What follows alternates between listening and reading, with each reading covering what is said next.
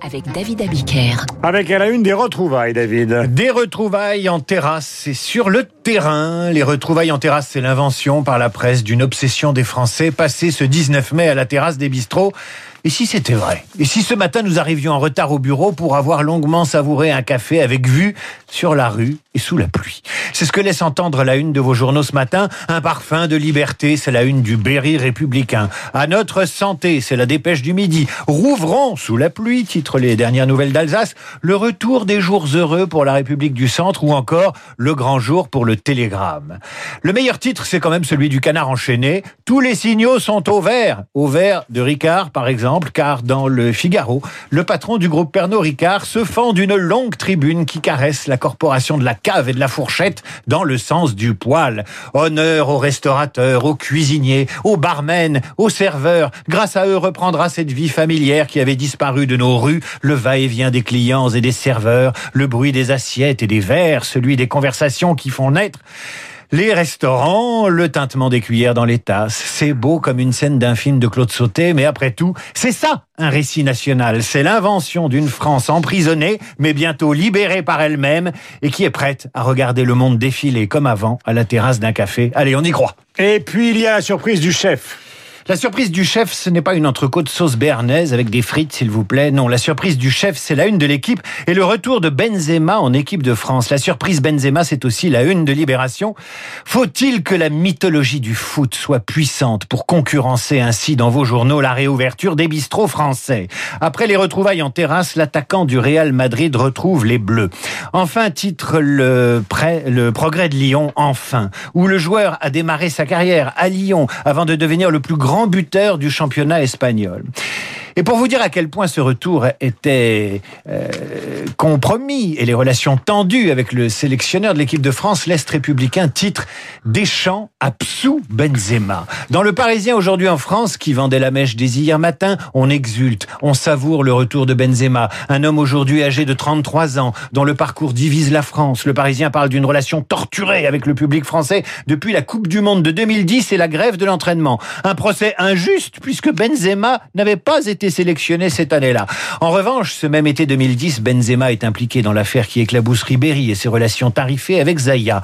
Il faudra attendre 2014 pour que les deux stars du foot soient relaxées. Mmh. Malgré cette affaire, Benzema reste dans la sélection française sous Laurent Blanc comme Didier Deschamps nous raconte le Parisien ce matin. Et puis ça se gâte. En équipe de France, il ne marque pas assez jusqu'en 2015, puis vient l'affaire de la sextape qui sera jugée en octobre. Plusieurs hommes, dont Karim Benzema, sont soupçonnés de participer de près ou de loin à une tentative de chantage sur Valbuena.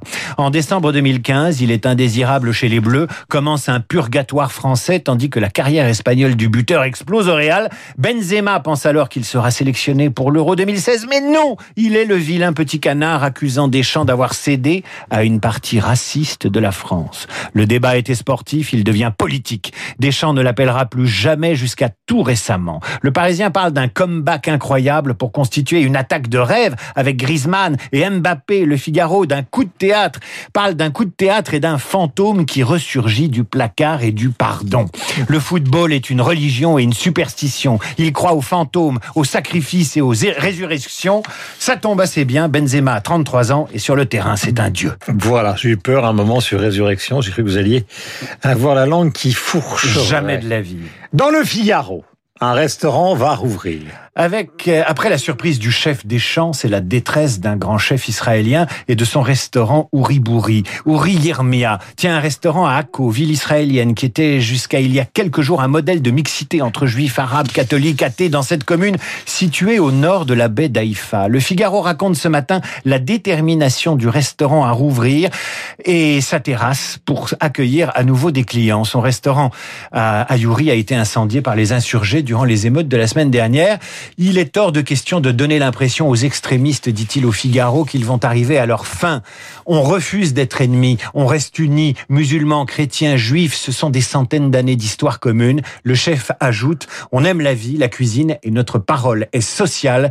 Des centaines d'années d'histoire commune ne peuvent être effacées par une nuit de haine, confie-t-il au Figaro. Et dans vos journaux, le conflit reprend ses droits ce matin. À Gaza, la traque d'Israël pourrait limiter le chef militaire du Hamas, titre le Figaro sur la même page que cet article sur ce restaurant.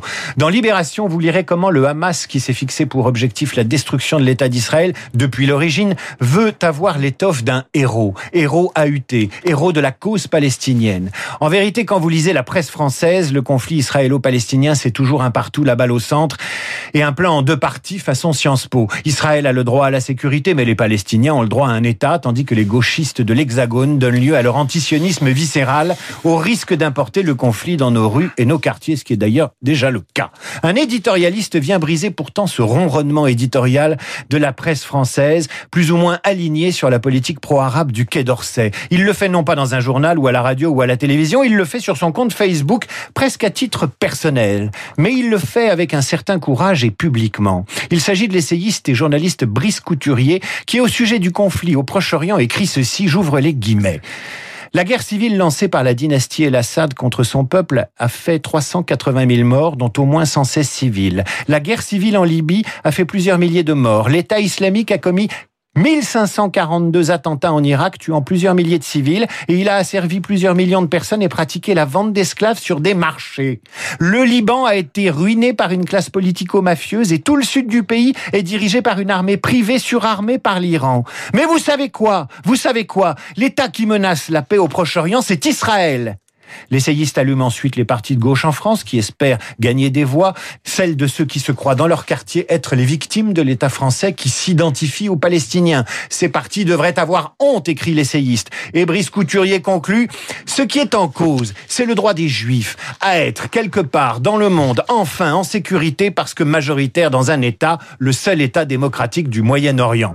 Et l'éditorialiste ajoute, je ne suis pas juif, mais je suis solidaire de l'État d'Israël. Ce matin, il y a trois dans votre revue de presse. Benzema qui revient chez les Bleus, Brice Couturier qui parle avec ses tripes et son cœur, et vous et moi qui attaquerons la journée avec un petit café en terrasse malgré la pluie. Voilà, malgré la pluie, c'est aussi le cas d'Emmanuel Macron et de Jean Castex qui est sur toutes les chaînes de télévision. Ils prennent un café tout à fait discrètement. Nous avons rendez-vous avec Alexis Brézé et Philippe Tesson. Merci David.